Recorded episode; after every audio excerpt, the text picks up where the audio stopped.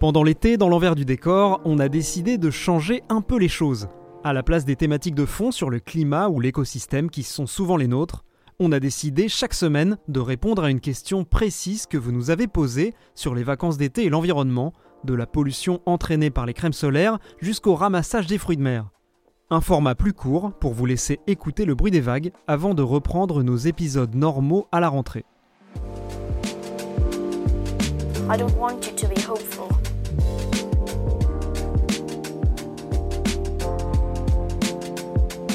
I want you to panic. Mais avant tout, bonjour, Grégory Rosière, chef du service sciences au HuffPost. Bonjour Mathieu Balu, journaliste scientifique au HuffPost. Et... Tu, tu fais quoi là? Ben, je construis un château de sable, et il me semble que ça se voit. Bon, franchement, que tu fasses ça dans le studio d'enregistrement, à la limite, tu vois, c'est pas le mien, mais, mais c'est pas du tout un château là. C'est plutôt un genre de, bah, de trou quoi en fait. C'est vraiment pas terrible. Mais Grégory, c'est parce que j'ai commencé par les douves. Visiblement, t'as pas les bases en architecture et en ingénierie du bâtiment, donc en fait, je sais même pas pourquoi je t'écoute, quoi.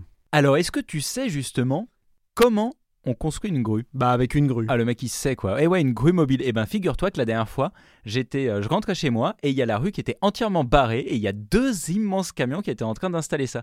Donc, c'est une grue qui est portée par un camion et qui arrive avec des sortes d'énormes blocs de béton que tu mets en bas. Ça fait une sorte de cage et après il pose le truc de la grue et après elle se monte toute seule. Incroyable, mais ça manque un peu de romantisme par rapport à la construction d'un château, tu vois. Moi, c'est plus traditionnel. Je fais ça vraiment à l'ancienne, un peu comme euh, Carcassonne, quoi. Ouais, je pense qu'il est surtout vraiment temps qu'on sorte d'ici. hein. Ouais, t'as raison. Et puis là, je commence à avoir du sable entre les orteils. euh, J'aime pas du tout, en fait. Bon allez, trêve de plaisanterie sur le sable et les châteaux, je vais tirer une question d'auditeur, ça va faire passer le temps.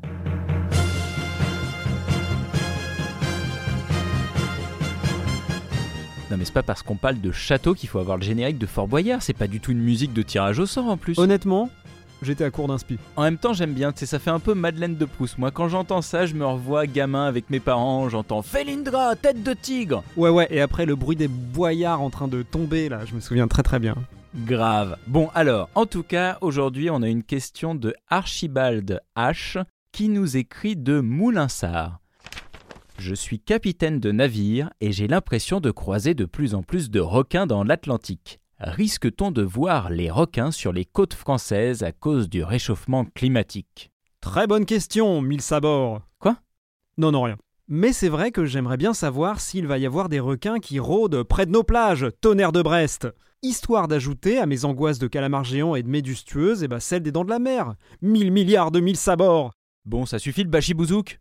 Surtout que tu sais, pour les requins, c'est déjà le cas. hein. On en observe régulièrement sur nos côtes. On croise fréquemment des petits requins comme la roussette, qui est présente dans l'Atlantique Nord-Est. Ah mais ça je connais, c'est mignon comme tout la roussette. Rien à voir avec ce qu'on entend par requin habituellement, avec le regard de tueur et les longues dents. Eh ben justement, ça c'est le problème, et ça c'est à cause de Steven Spielberg. hein. C'est bien Spielberg, hein, les dents de la mer.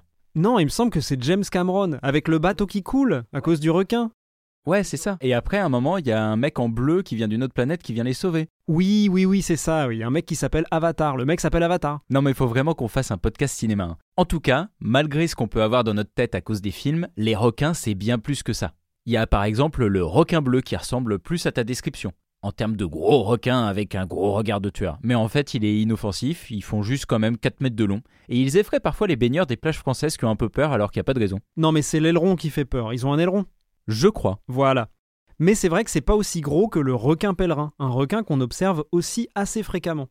Ouais, mais là c'est un peu plus au large quand même, ils préfèrent les eaux profondes. Mais c'est classique d'en croiser au large de la côte sud bretonne par exemple. Mais bon, eux ils mangent que du plancton.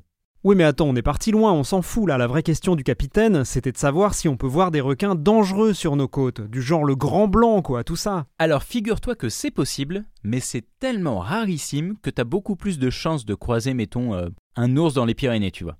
Est-ce que tu sais combien il y a eu d'attaques d'humains par des requins sur les côtes françaises depuis la moitié du 19e siècle? 358. Non, non, non, non, c'est 5. Ah Ah, j'étais loin quand même. Bah t'avais quand même le chiffre du milieu. Ah oui.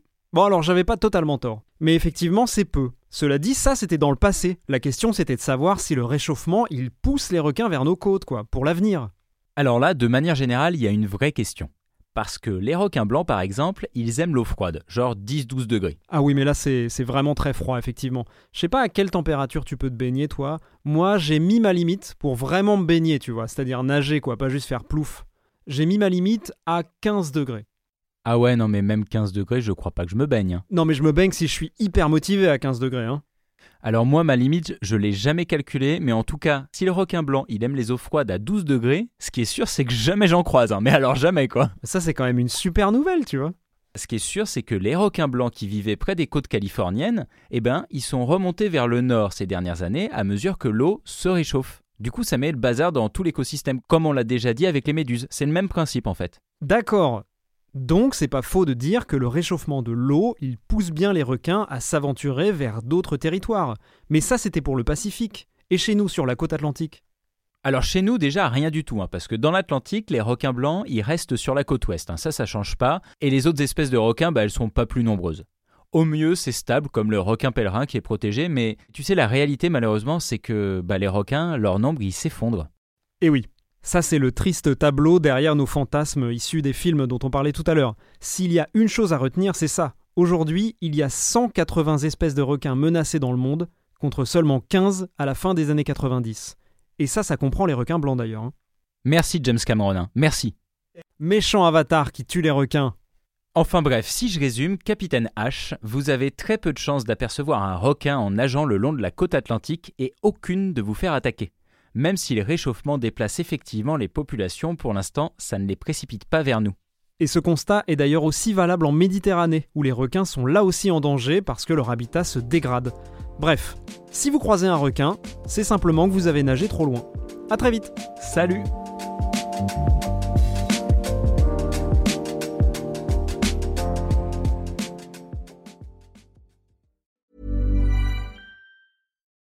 Botox Cosmetic, out of botulinum toxin A, FDA approved for over 20 years. So, talk to your specialist to see if Botox Cosmetic is right for you. For full prescribing information, including boxed warning, visit BotoxCosmetic.com or call 877-351-0300. Remember to ask for Botox Cosmetic by name. To see for yourself and learn more, visit BotoxCosmetic.com. That's BotoxCosmetic.com.